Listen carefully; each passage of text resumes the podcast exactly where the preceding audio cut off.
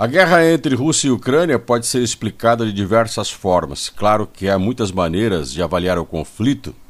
As justificativas são muitas, mas é doloroso ver numa guerra as pessoas morrerem por uma causa que nem sempre é sua ou se é considerada sua, não de acordo com a maior parte da população.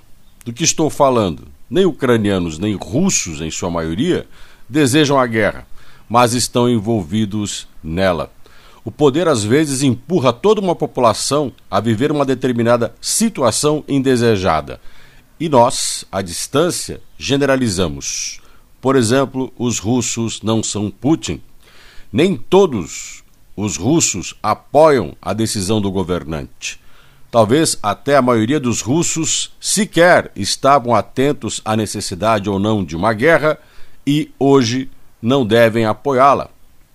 Entre os ucranianos, calculo que a grande maioria não desejava este conflito, mas estão envolvidos.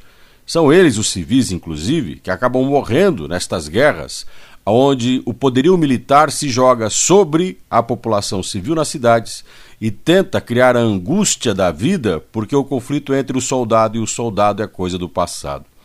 Na Primeira e principalmente na Segunda Guerra Mundial, muitos civis morreram mais do que militares. A guerra deixa, na atualidade, lições. Decidida por quem governa, arrastada e arrastando a população civil para o combate, o dia a dia é que é afetado, a população que está distante da necessidade do conflito é que mais sofre. Por isso, muito cuidado quando a gente emite opinião de quem tem a culpa. Os russos não são Putin.